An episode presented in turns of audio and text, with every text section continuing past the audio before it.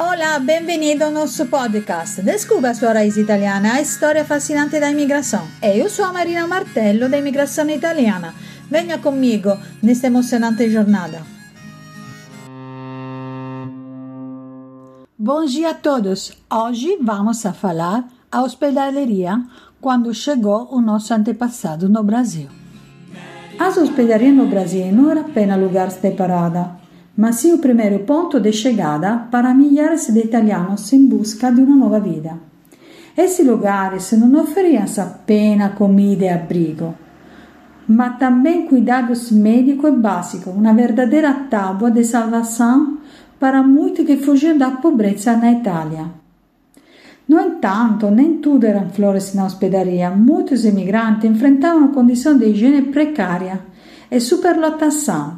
A incerteza era obstáculo a ser enfrentado. Frequentemente, as famílias eram separadas de acordo com a necessidade de trabalho, criando tensão e dúvidas sobre o futuro.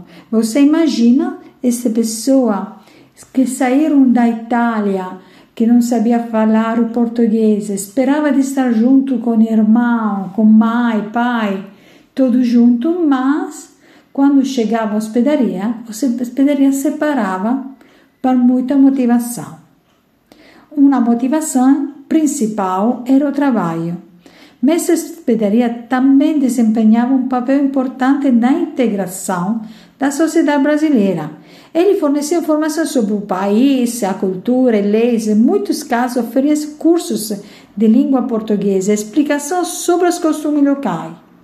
Era o lugar onde se formava a primeira rede social entre os imigrantes, uma prova do desafio e oportunidade que se esperava em seu país novo. Agora vamos explorar uma perspectiva única, a hospedaria do Rio de Janeiro e como ela se diferencia da São Paulo. Além disso, abordaremos o papel crucial dessa hospedaria na integração dos imigrantes na sociedade brasileira. Diferentemente da hospedaria de São Paulo, a do Rio de Janeiro tinha sua própria particularidade. Menos associada à cultura do café e mais próximo ao contexto urbano carioca. Ela também desempenhava um papel vital na recepção e distribuição dos imigrantes.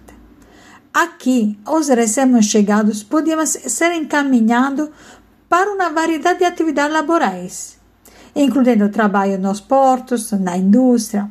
A vida na hospedaria carioca não era menos desafiadora, mas oferecia oportunidades únicas, estando mais próximo ao pulso cultural e econômico da então capital do Brasil.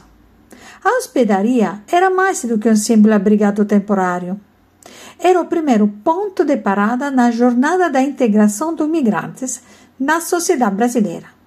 Esse período de transição, apesar do desafio, era crucial para a adaptação e a distribuição dos imigrantes no novo cenário que aguardava no Brasil.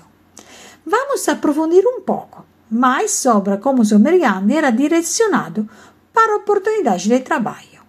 Aqui entra em cena o sistema ferroviário, que desempenhou um papel fundamental na história da imigração no Brasil, especialmente em São Paulo. As principais linhas de trem foram construídas principalmente na segunda metade do século. Um exemplo notável é a estrada de ferro de Santos a Jundiaí, que começou a sua obra em 1867 e desempenhou um papel crucial no transporte dos imigrantes do Porto de Santos para o interior paulista. Obrigado por nos acompanhar neste episódio explorar conosco a história da hospedaria e da migração italiana no Brasil. Continue ligado para mais histórias fascinantes sobre esta cena. Até a próxima!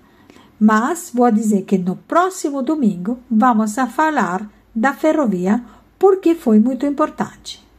Lembra de cuidar desta página de podcast para fazer todo o caminho junto para descobrir a sua origem italiana.